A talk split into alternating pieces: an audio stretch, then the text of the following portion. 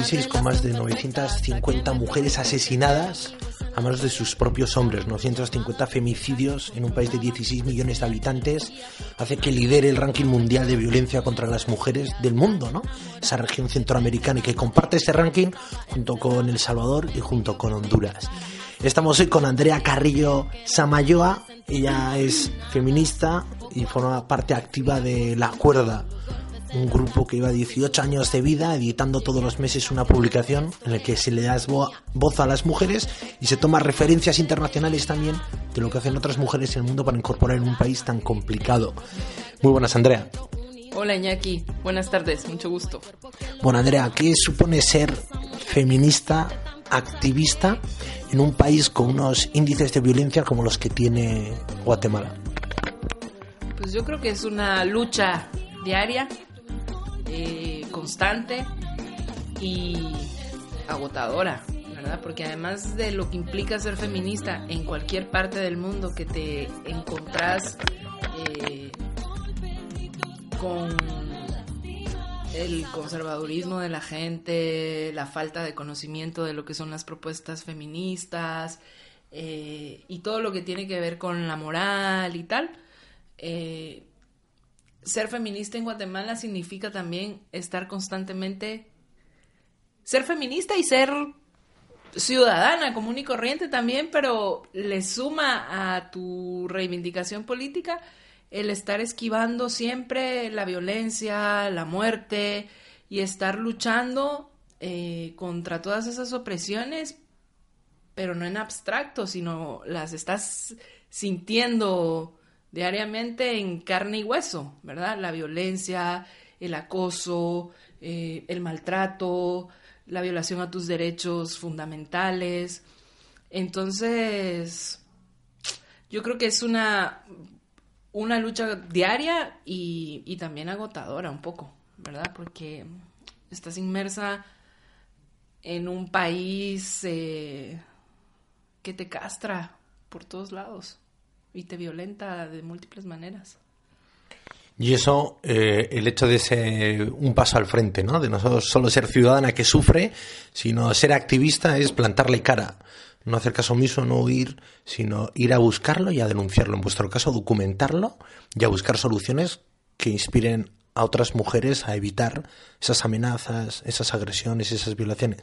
Sí, en ese panorama, digamos, en ese contexto, también eh, ya como feministas, digamos, pasa por construir o elaborar propuestas que contribuyan a que el país cambie, ¿verdad? Eh, sí, no quedarte callada, es como ir contracorriente, siento yo, la marea viene, viene, toda la marea viene para acá y vos vas intentando romper las olas, pero que es muy complicado, yo así siempre lo he sentido, ¿verdad? Porque te enfrentas a a que te juzguen, que eso lo, vaya, eso en Guatemala es así como, ay, que me digan que estoy loca, que soy puta, que soy lo que sea, no importa, ¿verdad? Pero lo que sí es fuerte es estar, tratar de trabajar, pensar, pensar en la libertad, pensar en los derechos, pensar en, en, que puedes vivir libremente, decir lo que pensas en un país donde te matan en cualquier momento, te roban, te tocan, eh, la vida se acaba a las 7 de la noche porque hay una inseguridad, no hay transporte, no hay transporte efectivo, seguro, en el que puedas eh, moverte de un lugar al otro sin temor a que te pase nada. Tiene como múltiples manifestaciones la violencia en el país, ¿verdad? Y en cualquier, en cualquier momento puedes encontrar la muerte. ¿Y qué te llevó a ti dar ese paso al frente de ciudadana activista? Y en concreto encontrar en el feminismo tu, tu camino para plantarle cara a esa muerte que puede estar esperándote ¿no? en algo cotidiano como un transporte público, al pasar una esquina, al saltarte un semáforo. Yo creo que, bueno, mi mamá me motivó, digamos, siempre a, a, a ver, mi mamá y mi papá también, a ver el mundo desde otra, desde otra perspectiva, no como te la pintan.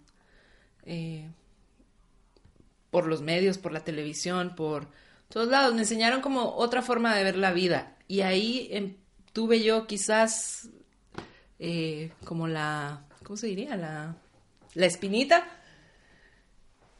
Pero me, digamos, me motivó más el acercarme al, al feminismo, a los feminismos, a la cuerda. Yo entré muy joven a la cuerda, entré a los 19 años. Entré como voluntaria. Eh, como mi mamá me lo puso de, de... A cambio, me dijo, yo quería irme a Cuba a un viaje. Me dijo, bueno, te lo pago, pero si después, al regresar, tres meses entras de voluntaria a la cuerda. Y yo dije, ay Dios, pero ¿y qué es la cuerda? Yo ni sabía, sí sabía que habían sacado un periodo. O sea, era como un castigo, ¿o qué? Exactamente, para mí era un castigo.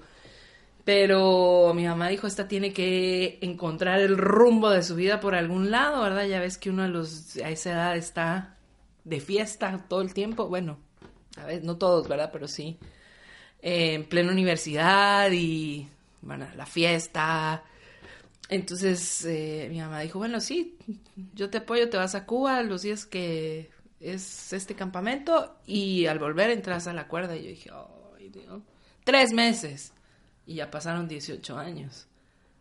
¿verdad? Entré como voluntaria y luego me empezó a gustar, empecé a oírlas, las discusiones que se daban en la mesa, empecé a conocer lo que se hacía, empecé a ver el periódico, siempre me gustó escribir y entonces por ahí me fui, ¿verdad? Y, me gusta mucho la posibilidad de, de compartir con la gente lo que uno ve, ¿verdad? De poder compartir esa otra cara de la realidad y esas otras, poder dar como una herramienta para que la gente tome decisiones y diga, ah, ve, esto pasa por tal y tal, ya que la gente decida si, si se une a una causa o no, ¿verdad? Yo, yo mi, mi interés no es eh, en función de adiestrar a la gente, sino dar la posibilidad de que conozca otras, otras miradas, ¿verdad? Y para mí hay, hay un dicho en el, en, el movimiento feminista que te pones los lentes, los lentes morados, las gafas aquí. Y, y para mí fue eso. Para mí entrar a la cuerda y acercarme al feminismo fue eso. Y fue encontrar una forma de ver la vida diferente, de vivir la vida de manera diferente y de intentar hacer algo porque, porque esto cambie. Y esa nueva mirada, ¿no? Con esas gafas feministas, en concreto en Guatemala, que fue que hay una luz más allá de esa violencia, que estaba muy bien, en tu caso en la universidad, pero que eso pasa y lo que te queda es seguir sorteando, ¿no? Ser una superviviente, ¿no? en un país y, y pasar de superviviente a un agente activo a cambiarlo. Sí, no quedarte como víctima, digamos, sino pensar, bueno, me tocó nacer aquí y pues ni modo, hay que echarle ganas y ver de, qué manera algo hago, algo hago para que esto cambie, porque no estoy conforme en vivir de esta manera. O sea, yo vengo aquí y digo, es que ¿por qué aquí se puede vivir tranquilamente? Digo, no, no están los carros eh, bocinando todo el tiempo, Em, no está la basura tirada por todos lados, no te llegan cinco tipos y te tocan el culo, ¿verdad? O uno o dos, no te están diciendo por la calle barbaridades, no te, no te enfrentan con un arma y te dicen dame tu celular, o sea, se puede vivir de otra manera. Y porque me tocó vivir en Guatemala, no me voy y nacer en Guatemala, no me voy a conformar con que así es y ni modo, ¿no? Hay que hacer algo, ¿verdad? Y, y desde el feminismo es donde encontré yo la posibilidad de, de contribuir a cambiar las cosas, la realidad que vivimos. Porque frente a esta realidad, luego Guatemala también tiene desde el 2008 ¿no? unos órganos propios que protegen a las mujeres, ¿no? Esa ley contra la violencia de las mujeres y el feminicidio. Sin embargo, a veces tampoco el Estado hace su papel, ¿no? Y tiene que recaer en los agentes activos como ustedes el reclamarlo. O sea, que hay espacio ahí para reclamarlo, porque existen las leyes, lo que no existe es un Estado de Derecho mínimo, ¿no? Sí, una voluntad política tampoco, ¿verdad? Real para, para realmente cumplir esos logros, creo yo, que se han obtenido luego del trabajo de múltiples mujeres y y diversos grupos de mujeres y feministas que en el país han luchado porque las cosas mejoren para las para, para las mujeres, ¿verdad?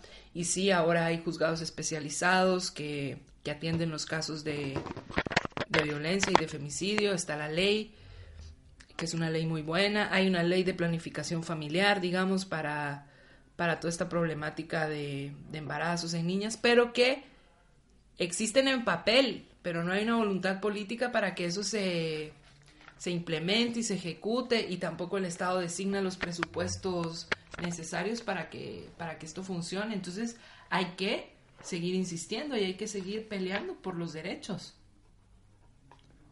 Y yo creo que esa es la lucha diaria, ¿verdad?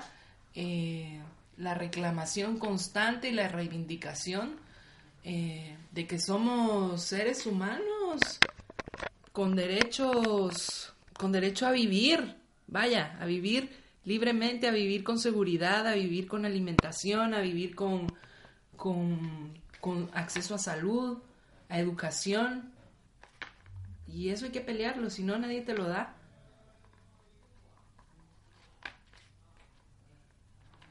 Y en ese derecho a vivir se complica, ¿no? Por los problemas de esa región. Esa cultura machista, esa presencia, ¿no? Del narco, eh, las pandillas, eh, la corrupción, ¿no? En la política, pero también en la policía.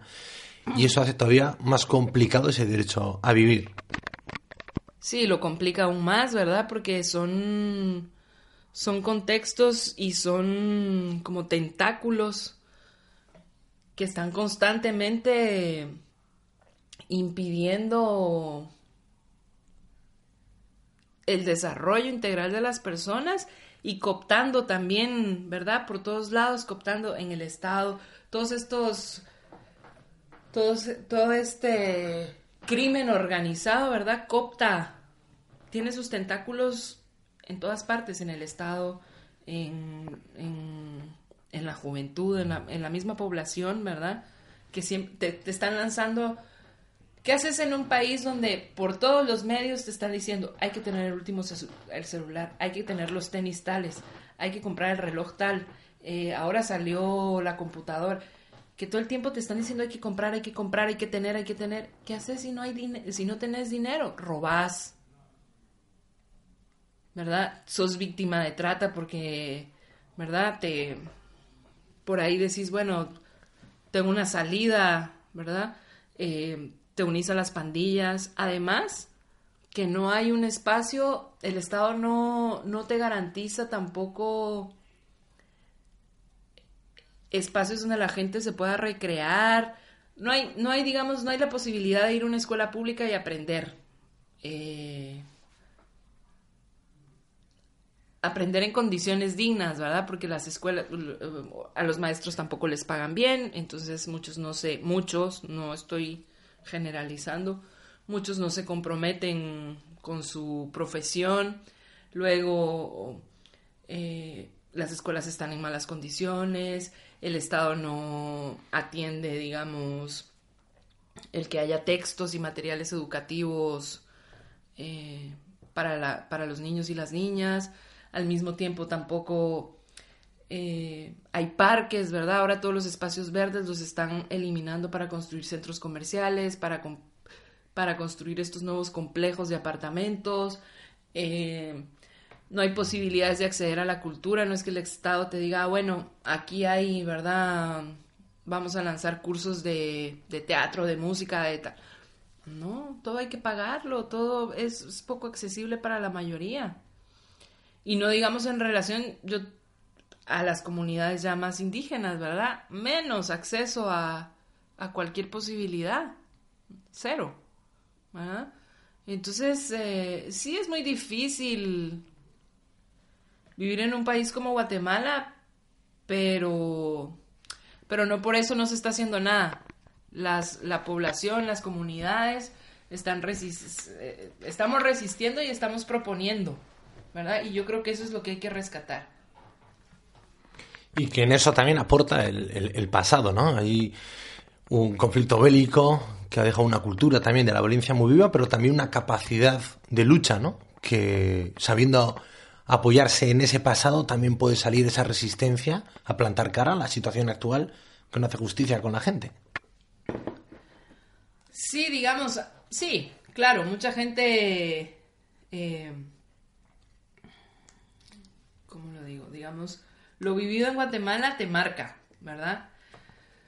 Lo que vivimos, el conflicto y esa guerra de 36 años marcó a, a todo el país, ¿verdad? Y, y alguna gente, algunas personas, algunas y algunos seguimos pensando que es posible cambiar. Y es como continuación de todo eso que se vivió, sí, pero también esos 36 años de guerra yo creo que nos tiene enfermos como sociedad y temerosos y miedosos. Entonces también mucha gente no participa ni se involucra porque tiene el referente de lo que pasó antes, ¿verdad? Entonces, si te involucras, si, si participas, si decís lo que pensaste, puede pasar lo que, lo que antes le pasó a quienes hablaron, ¿verdad? Y actuaron. Entonces yo creo que es como, hay como dos vías ahí, como dos, ¿verdad? Por un lado, sí, mucha gente no ha caído y dice, hay que seguirle, ¿verdad? Esto que, esto que vivimos, esto que nos pasó, hay que mantenerlo en la memoria, hay que tenerlo presente y esto nos tiene que motivar a que no se vuelva a repetir y que, y que este país cambie. Pero también hay mucha gente que tiene miedo de hablar todavía, ¿verdad? Y de participar y de sumarse a, a, esfuerzos y a grupos que están intentando hacer algo. Y por un lado, y por otro lado, también creo yo que mentalmente nos afectó como sociedad, ¿verdad? Somos una sociedad muy violenta. La violencia está eh, en todos y en todas, ¿verdad? Y, y digamos en Guatemala las armas están a la orden del día, la gente anda armada, eh, la gente reacciona violentamente ante cualquier situación. Entonces yo creo que hace falta también un trabajo de,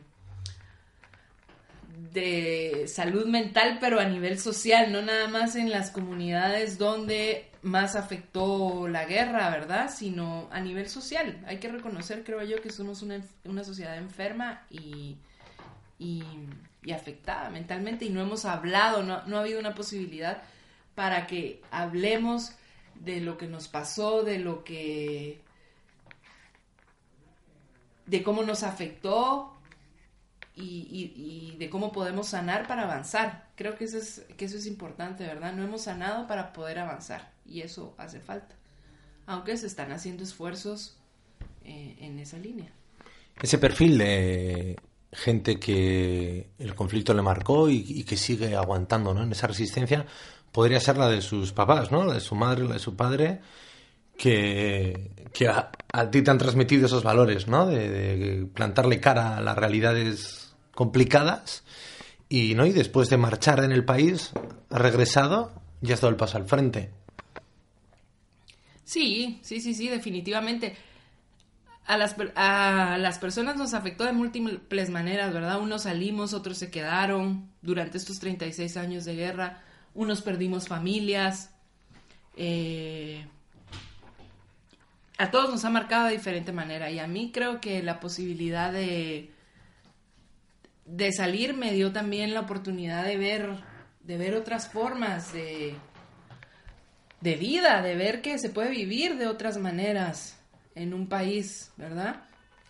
Eh, y creo que eso te hace crecer también lo que el pasado el pasado te hace crecer, creo yo, ¿verdad? Y es como cómo te agarras de ese pasado para decir, para decir, bueno, esto que viví me puede ayudar a, ser mejor, ¿verdad? Y a cambiar. Y yo creo que, que sí, que el estar cerca de...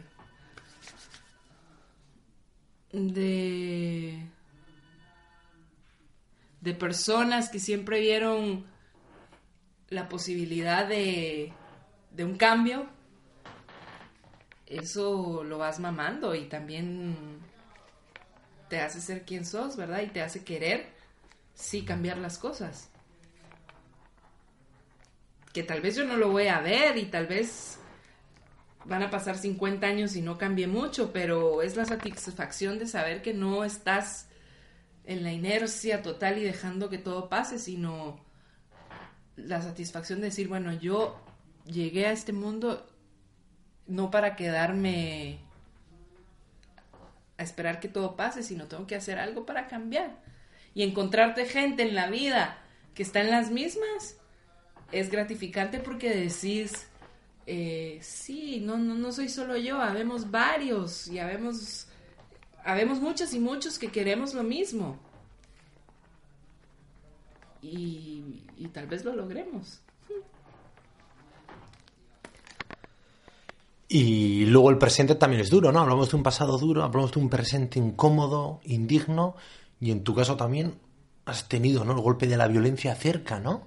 Tu mamá, por entrar a una farmacia en un momento inadecuado, un agente de la seguridad, ¿no? Un guarda de la propia farmacia, pues hace que ahora ya no esté tu mamá, ¿no? Eso también uno tira de esa mochila, ¿no? Y, y, y en tu caso hace que no pierdas la ilusión por llegar a esa Guatemala donde uno pueda entrar a una farmacia y salir y, que no pase nada, ¿no? Sí, digamos, eso, eso es lo que te motiva, creo yo. Lo que has vivido te motiva a seguir, a seguir adelante. Yo, hace dos años, como decías, en el 2014, eh, tres días después de que mi mamá cumpliera años, dos días después del cumpleaños de mi mamá, salió a trabajar como cualquier como cualquier día normal de la semana. Salió de la oficina y al salir de la oficina pasó a la farmacia y, y un hombre armado, un guardia de seguridad que supuestamente están para garantizar tu seguridad, le disparó y la mató y, y nunca más nunca más pude volver a, ver a mi mamá. Eh, y eso es. Eso es una situación muy. muy común en Guatemala. En Guatemala no hay. No hay valor por la vida, es un desprecio total a la vida de las personas. Eh, y entonces hay que, hay que seguir luchando, ¿verdad? Yo, yo no quiero que yo entre a un proceso, a un, proceso penal en contra del Estado, de la empresa, del guardia de seguridad, porque no quiero que, que nadie más viva lo que yo viví. ¿Verdad? No quiero ni que nadie más muera y, y quiero evitarle a otras personas el dolor, el dolor que yo pasé. Y eso es lo que creo que tenemos que hacer en Guatemala. Seguir. Seguir adelante. No es posible que. que esté el dinero por encima de la vida de las personas. Ni en Guatemala ni en ningún otra parte del mundo, ¿verdad? Y eso es lo que este sistema hoy por hoy ha generado. Que todo el mundo quiera más y más y más a costa de, a costa de cualquier cosa hasta la vida de las personas. Y en este caso sí me tocó, yo siempre, pues durante los últimos 16 años, sí tenía, sí tenía claridad que yo estaba en el movimiento feminista en el movimiento de mujeres y en la cuerda por eh, contribuir a erradicar la violencia contra las mujeres, por contribuir a que ya no se repitiera lo que repitió, se, se vivió eh, hace 36 años, pero cuando te toca, es como, es como muy fuerte, ¿verdad? Y entonces ahí sí decís, no, esto no, no, hay, hay, que seguir, no, no, no te podés quedar quieto y no te podés quedar sin hacer nada en este país. ¿Verdad? No, no es posible que las empresas de seguridad privada no cumplan con las leyes que hay no es posible que el Estado no asuma la responsabilidad de garantizar la seguridad de las personas y que tengan que haber empresas privadas que pongan tipos armados que muchas veces no tienen ni experiencia, ni educación, ni han pasado por procesos de derechos humanos, que a las empresas no les importa quiénes son, si han estado, si son tipos que tienen problemas mentales, si son tipos que, que han estado presos, no importa, lo que quieren es que el guardia les genere su entrada de dinero mensual. Y en, este caso, eh, el, hombre, el guardia de seguridad que mató a mi mamá era un tipo enfermo mentalmente. Que no le habían, no le hicieron los exámenes. Eh, la empresa no hizo los exámenes psicológicos, no le pidió los, eh, los, ¿cómo se llaman? Los, los penales, los antecedentes penales. Y era un tipo que ya había estado preso por asesinar a un compañero de trabajo. Entonces, ¿me entendés? Le dan un arma a cualquiera. Y entonces es inconcebible que vos entres a una farmacia. Yo hablé 10 minutos antes con mi mamá. Y, y le dije, bueno, ay, bueno, no, colguemos porque hablar es, por celular en Guatemala es ya una posibilidad de que te de que te roben, de que te hasta que te maten por el pinche celular, ¿verdad? Y entonces le dije, bueno, bueno, colguemos porque porque estás ahí en una zona peligrosa y te van, no, no, no, estoy adentro de la farmacia, es territorio seguro, me dijo. Eso fue lo último que eso fue lo último que oí de mi mamá y dijimos, bueno, nos hablamos al rato. Y ya no ya no hubo tal, a los 10 minutos llamaron a una amiga y le dijeron a la mamá de Andrea la mataron. Y para mí fue, ha sido lo peor que me ha pasado en la vida. El dolor más grande que crees que no vas a poder superar y que te va a impedir vivir y seguir haciendo cosas. Y esa, ese mismo dolor y esa misma rabia fue lo que también me motivó a mí a, a seguir, porque yo estuve al punto de irme en un hoyo negro y de perderme y de dejarlo todo. Y yo dije, no, yo no puedo permitir que esto le vuelva a pasar a alguien más y que se vuelva a repetir.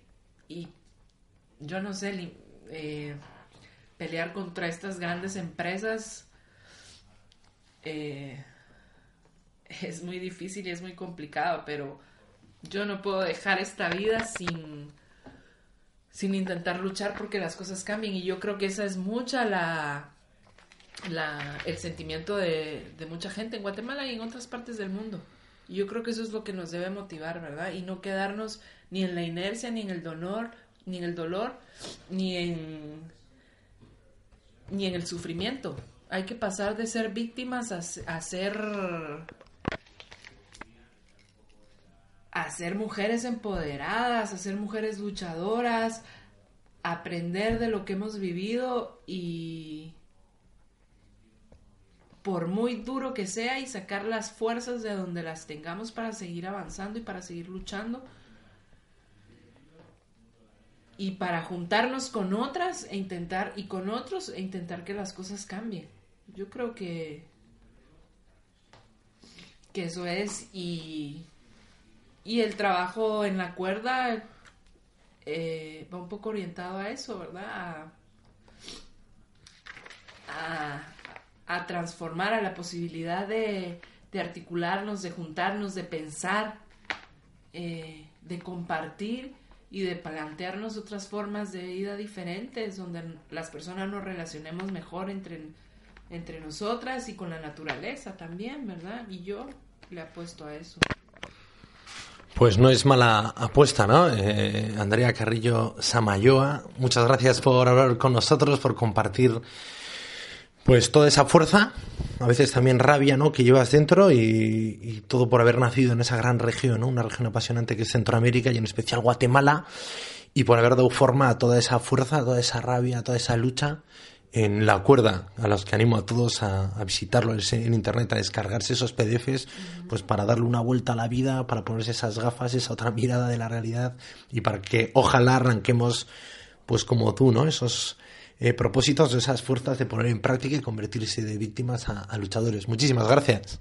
A vos, Iñaki. Y bueno, y también nada más, si, si se puede, agregar que no es que sea un país que esté en la mierda, digamos, ¿verdad? O sea, tiene todo esto, pero también hay una riqueza natural, hay una riqueza cultural y, hay muchas personas que están vivas en Guatemala y que están queriendo cambiar las cosas. O sea, sí hay muchas cosas negativas, hay mucha violencia, hay, pero tenemos un lago hermoso, contaminado, pero...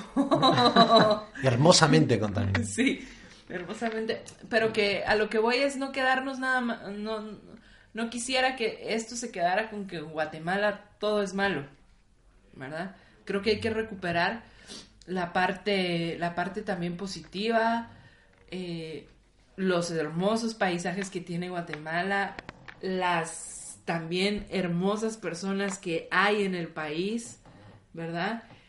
Y esa gente que día a día, organizado o no, se levanta y le hace frente a, la vida y que a su manera también está haciendo cosas eh, por cambiar, por cambiar su realidad y, por cambiar la, la, cosa en el país, ¿verdad? Han habido muchas expresiones eh, ahora en los últimos meses, años, ¿verdad?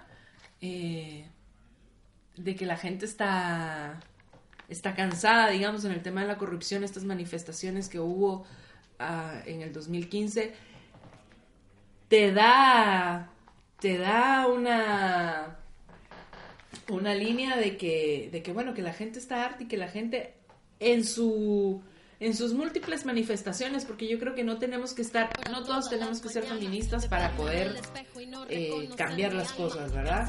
Hay quien no le va al feminismo, pero le apuesta así al cambio y le no está dispuesto a que ya eh, siga habiendo violencia, que la gente se muera de hambre y quiere hacer algo. Todo eso creo que es importante y, hay, que, hay que recuperarlo, esa diversidad que tenemos, ¿verdad? Y esa y, toda esa diversidad de personas, toda esa diversidad de cultura, todas esas enseñanzas, también esa riqueza que hay en los pueblos mayas que, están en el país. Eh, creo que también hay que, hay que valorarlo y respetarlo, ¿verdad? Y comprender que esa diversidad también es riqueza. Pues por supuesto, señalo que Guatemala es una tierra fascinante. Muchísimas gracias vida.